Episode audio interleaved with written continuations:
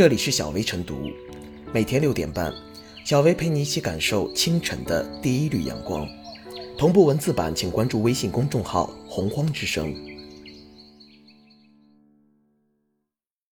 本期导言：近日，一网友爆料称，其所供职的杭州某科技公司给员工配备智能坐垫，可以监测到员工的心跳、呼吸、坐姿、坐时等数据。随后，有员工发帖称。自己的数据被 HR 监控，该公司老板张先生表示，坐垫是公司内测产品，并非用于监控员工。涉事 HR 已被严重警告。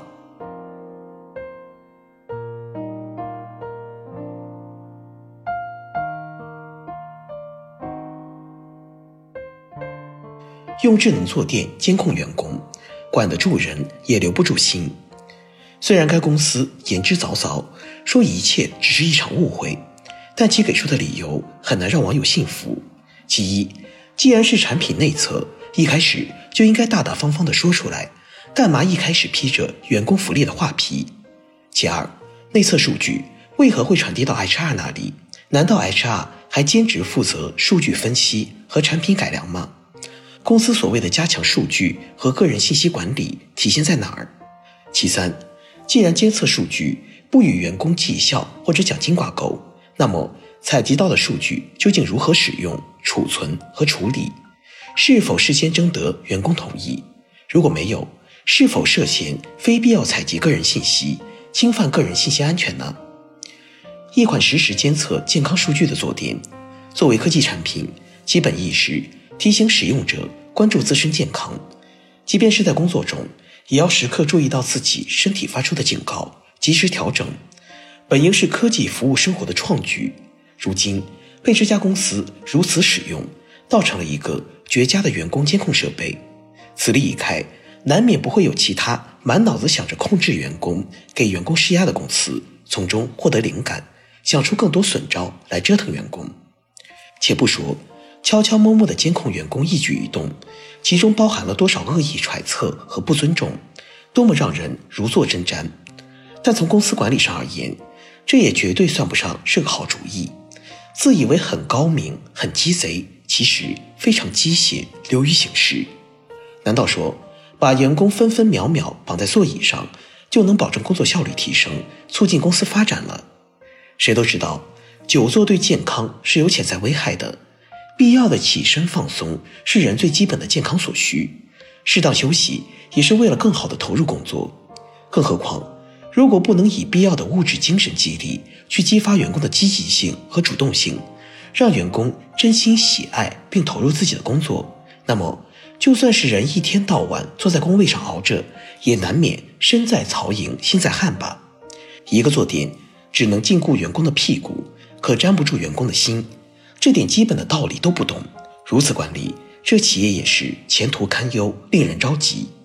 近来，职场内卷、打工人、福报、自愿加班等词汇在社交网络上热得发烫。除了说明职场人的权益意识日益增强之外，也凸显出这样不讲理、不讲科学的公司不在少数，甚至成为某种值得警惕的趋势。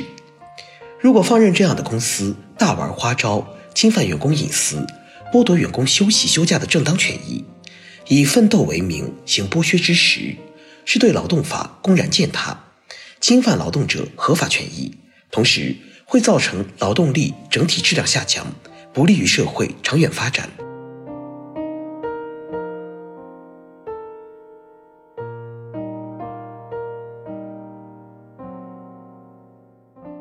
用智能坐垫监视员工。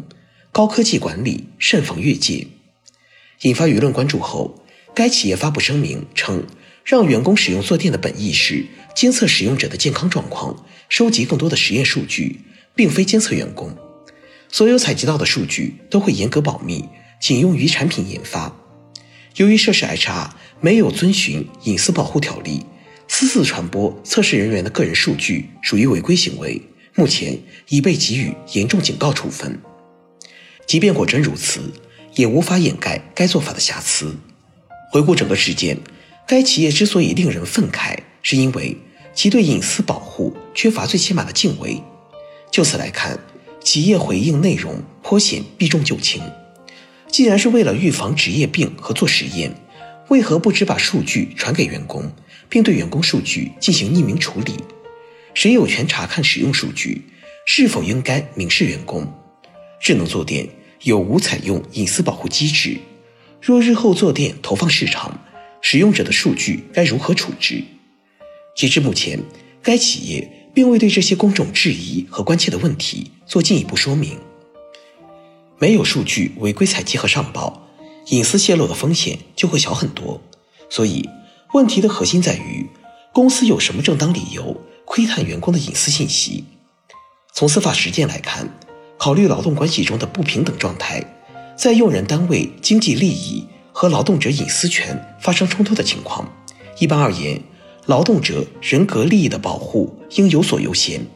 如果用人单位不存在巨大的利益，便不能随意侵扰劳动者的隐私权。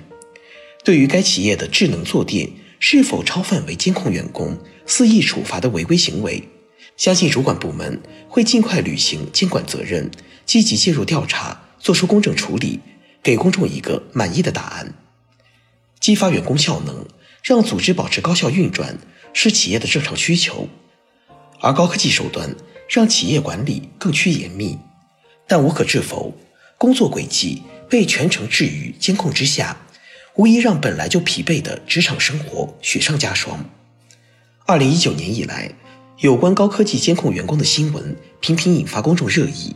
二零一九年，有媒体报道了亚马逊用于追踪员工效率的 AI 系统，如果员工。打包包裹的时间过长，该系统将自动发出警告或开除指令。去年十月，某互联网公司被爆出员工上厕所需计时，一个隔间上方设有显示器，可实时显示单次使用时间。人不是机器，一切行为都暴露在监控下，非但不能提高员工的工作效率和质量，更可能引起其生理反感和心理不适。上述做法。或多或少都反映出某些企业在管理理念上的偏差和实际操作上的欠妥。应用高科技管理工具需要把握好尺度，切忌逾边越界。在追求效率和收益的同时，充分考虑员工真实情绪和接受程度，避免因过度使用制造时时刻刻被监控的压抑氛围。更要规避由此造成的员工隐私权、身体权、健康权等。一系列基本权利的受损。必须明确的一点是，奋斗没毛病，但奋斗不是瞎折腾，更不是违法的借口。企业员工不是老板的奴仆，更不应该成为拿命换钱的敢死队成员。维护法律的权威，扭转歪曲的风气，需要劳动监察部门及时出手了。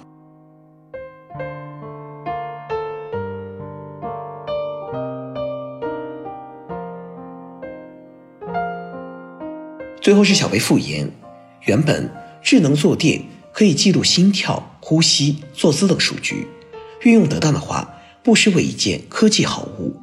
然而，事实却让我们看到了另一种可能性：员工使用智能坐垫的所有数据都在老板的监控之下，甚至可能成为评价绩效考核的工具和手段。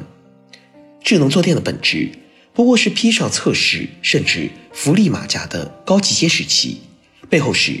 肆意压榨员工的诡秘心机，如今高科技手段的介入，让许多企业的管理更加细致，但使用管理工具要掌握好分寸，不可随意过街。